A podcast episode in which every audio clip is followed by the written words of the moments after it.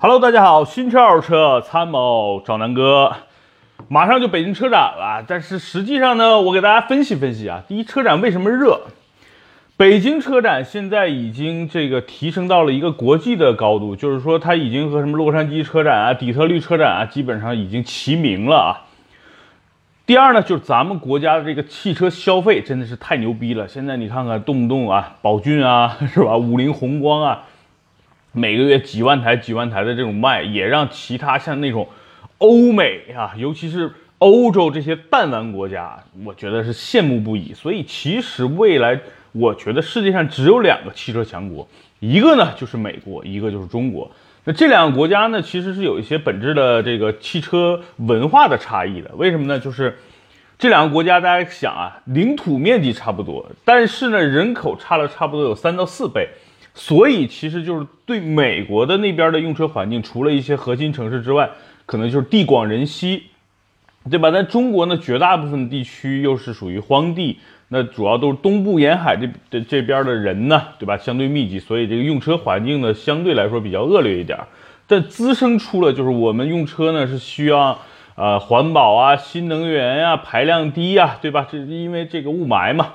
虽然虽然啊，你车再多，其实对雾霾的影响，我觉得并不大哈。但是，既然这个 让这个汽车来背锅，那锅现在中国的车就变得排量越来越小，对吧？作为一个趋势，所以所以啊，就是刚才说那些都是废话，就是每个人看待车展的这个观点是不一样的。你看，有的人原来看车展就是看美女，对吧？那有的人看车展就是为了看一些概念车，他说哇，我要看一看未来的车是什么样的。对吧？看一下哪些哪些品牌未来的一些对于车的一些新的概念。那有的人呢，就是看一些，哎呀，你车展这个就是现在卖的天籁、凯美瑞、雅阁、帕萨特有没有降价？是，所以每个人出发点是不一样的。当然，还有很多人是为了看看原来穿的很透亮的这个车模的，对吧？我其实对于每次车展，我自己啊，打心眼里我是不太愿意去看的。我说几个原因，第一呢，就是。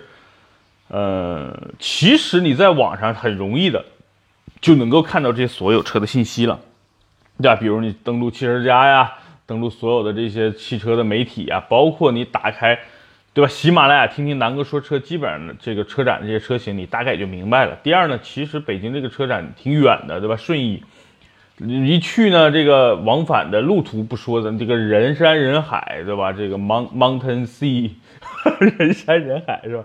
所以我觉得，这个这个呃，总体来说，对于看车展的事儿，我我自己原来是不太上心的。那现在呢，既然做咱们做自媒体，那对车展的一些车型，我觉得我需要跟大家好好的去聊一聊。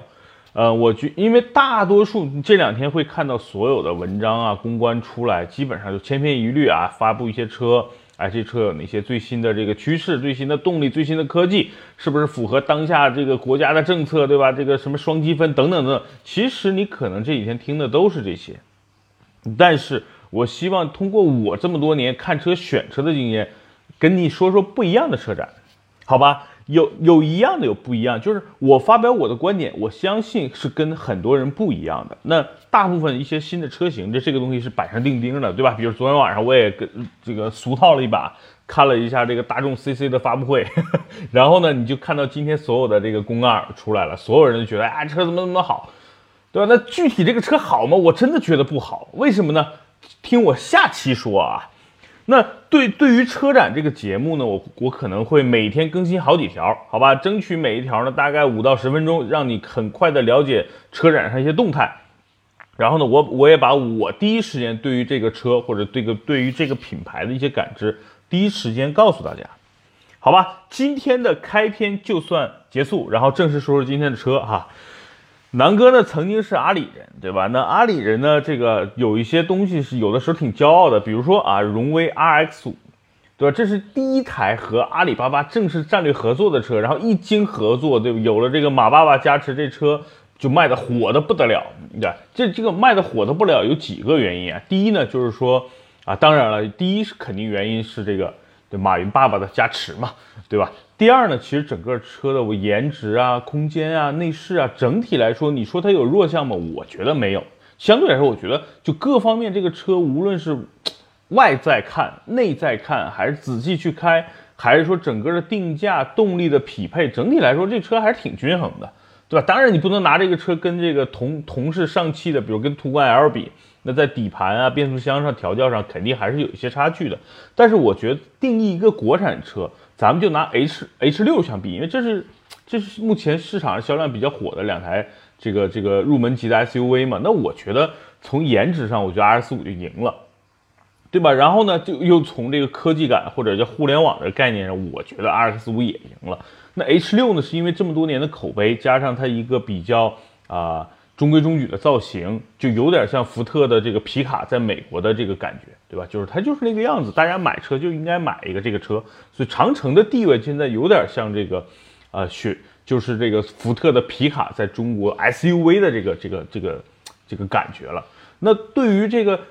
呃，R X 五你觉得怎么定义呢？我个人觉得 R X 五又特别像雪佛兰的这个索罗德在美国的这个境遇，就是它的外观一看上去就跟福特不一样，它更年轻、更帅气，然后内饰的感觉呢也不错。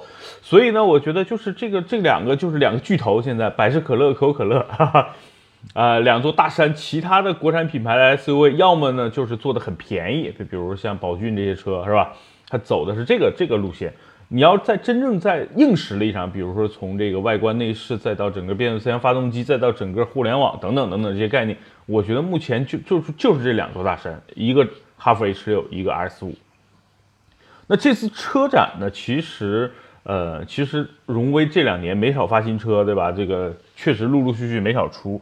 那这次车展他拿了一个全新的车，这个是原来的几个啊概念车，然后真正的做出来了，是吧？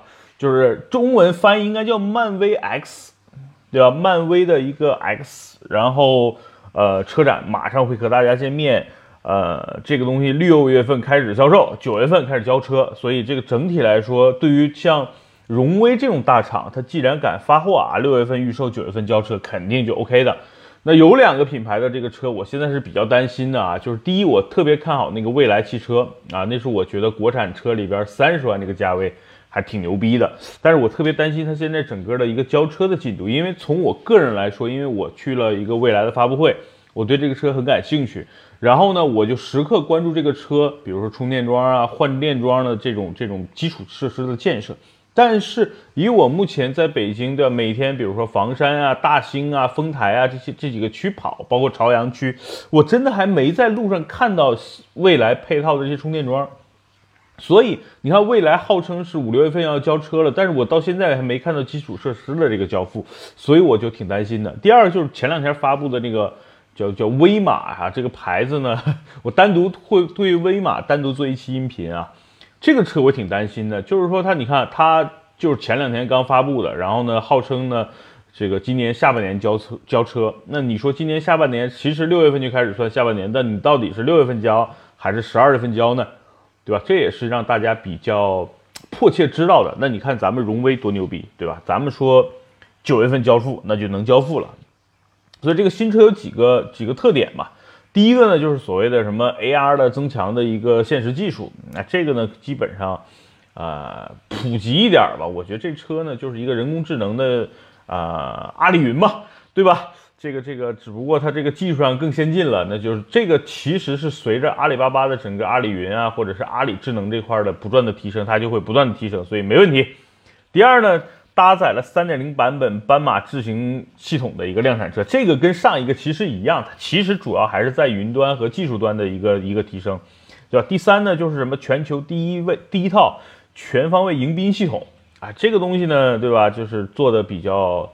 我个人觉得就花里胡哨，你一个车做的，对吧？你你什么迎宾灯啊，什么迎宾系统啊，什么方便进入啊，这种东西，我觉得偶尔出去装个逼可以，平时自己开，如果自己开的车，自己跟自己玩装逼，我觉得这事儿吧，就挺好玩的，就挺好笑的，不是好玩了。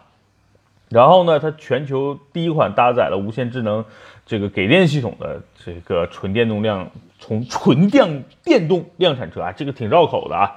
我觉得呢，这个呢，怎么说呢？就是确实它是一个搭载了一个无线智能给电的，但是这东西还是取决于几件事。就第一个还是我觉得充电的一个基础设施的一个普及。第二呢，就是，呃所有开车的这些司机们的一个自觉度的一个普及，就是你很简单的问题，就是一个车位，这是个电动车的车位，你是不是是吧？你作为一个汽油车主，你不应该停到这儿。那大家现在没有这个习惯，包括我现在，你只要有个车位，对吧？车位那么难找，你管你电动车不电动车，你车位我就停了呀。第二呢，就是很多电动车车主呢，比如说他他他电瓶里呢有百分之六十的电，他就担心没电，然后他每天呢就到了公司或者到了充电桩就充电去了，这会导致什么呢？你让那些百分之二十、百分之十的车主就没地儿充电了。所以这个东西就是一个整个基础设施的一个大环境的问题的一个提升，靠一两个品牌是没戏的啊。就是我特别担心未来靠一个品牌玩什么充充电桩、换电桩是吧？我觉得挺难的，对吧？你一个品牌，你本身你车卖的不多，但是呢，你基础设施少，你车卖的就会更少，对吧？你基础设施如果多，你就相当于投入会特别多啊。无论是你自己投入，还是说你外这个所谓的合作单位去投入，这都是投入嘛，对吧？所以这个东西我觉得挺挺难的。这东西普及其实是应该是以。就国家队的形式来来来普及，比如国家电网现在做的多烂呀，对吧？那你这个国家电网的这个充电桩是不是能够再再扩大十倍，对吧？然后呢，你的这个充电的价格是不是能再降一点儿？现在很多像前两天我开这个 EV 新能源，就是那个充电桩，我操，一度电收两块多钱，对吧？你正常的商用用电就是一块多嘛，他收两块多，翻了一倍，我觉得这就是有点，你你你就是明明显的拿着国家政策做赚老百姓的钱嘛，对吧？所以这是一个整体环境的一个问题，然后呢，就是整个说白了就是荣威的这个漫威啊，我不知道他他最后没定中文的这个发音啊，就是可应该叫漫威，然后 X，我觉得它就是一台呃比较比较牛逼的，然后呢定位应该跟特斯拉很像的一台呃电动车，对吧？四秒的破百的加速能力。然后保留概念车百分之九十的设计，然后呢，风阻系数零点二九，所以总体来说，我觉得它对标的应该就是特斯拉的呃三吧，对吧？我觉得差不多，就是类似能够达到那种水平，然后呢，价格呢，呃，很快就能揭晓了。我觉得整体这个车是有看点的，就是确实是一台很牛逼的车啊，原来的概念车真的量产了，然后。无论是阿里还是上汽自己，对这个车所有的这个天赋都做了一个加持，对吧？然后这辆车呢，它又是一台呃电动的 SUV，呃，所以整体来说，这是一台真正的国内大厂出的，呃，有互联网意义，能够跟特斯拉感觉上拼一拼的一台电动车。那之前是蔚来，对吧？蔚来呢，毕竟是一个新品牌，跟新。而且江淮代工嘛，那这个呢是人家自己的，所以我觉得这是一台有历史意义的一台电动 SUV，所以我是比较看好这个，呃，这个车的啊。最后看这个最后公布的价格吧，因为现在只有一个，呃，一些怎么说呢？就车展提前给了大家一些所谓的技术上的一些参数，这些东西我觉得跟大家读是没意义的，就大家就想吧，它就是一台。呃，比 RX 五空间差不多，但是呢，整体的内饰啊，什么科技感又做了一个质的提升的一台纯电动车，对吧？好吧，那这台这台车，我觉得简单就说到这儿吧。那我我我简单说一下这个荣威这个品牌，我自己的一个看法啊。我刚才说了，就是荣威其实曾经在我的印象中，它就是一个卖 W 五的。什么是 W 五？就是大家脑补一下，原来它一台 SUV。我觉得当时这个品牌就是挺鸡肋的，然后呢也没出什么车，后来出了个五五零，然后出了个三五零，后来出了个七五零、九五零，这些车基本都在上海地区卖的还凑合，基本上到了北方就看不见了。然后呢，就是正是因为就是去年和阿里巴巴的一个合作，对吧？然后整个 X 五大卖，然后互联网汽车的概念这一下就抢了很多年轻人，对吧？我去杭州有一次出差，这个呃原来的一个朋友的公司。他们做这个信用卡管家的，我靠，这个他们的小兄弟买这个车买的挺早的，刚出就买了。我说为什么呀？他说这好看呀，然后又是对吧？阿里云的这个这个感觉，他说好好好，这个车好。所以呢，他一下就赢得了很多年轻人的关注，是他切走了很多，因为大家有的人，比如说特别年轻人，他觉得买长城的有点老气，对吧？那 R X 五正好是把年轻人这个市场给抢了，所以我觉得这个定位是非常好的啊。所以就靠 X 五一个车型，现在整个荣威牛逼到什么程度？就基本上跟长城啊、吉利啊平起平坐了呀，就就靠这一款车型。所以我觉得荣威既然已经火了，现在又出了一些轿车，我觉得那轿车呢其实是一个呃赠品是吧？就是买买买，人家研发这个这个 S SUV，然后顺道 出了一些一些车，所以我觉得那些都不关键，核心就是它未来的这些电动车，包括这个呃电动的 SUV，我觉得这可能是未来荣威的一个发展。好吧，我对这个车挺期待的，然后这个对吧？马云爸爸加持之后，确实就给这个车给这个。荣威这个品牌开了光，现在一下就牛逼了。所以总体来说，这个车是值得期待的。我觉得在电动车领域，这个车和威马是我这次车展上想重点去真正的去体验一下的车，好吧？那关于这个这个呃荣威的这个漫威 X，咱们就先聊到这儿。那这期呢就先啰啰嗦，因为前开开局比较长啊。然后呢，那我接下来这几期的音频呢都会相对来说比较简短，好吧？拜拜。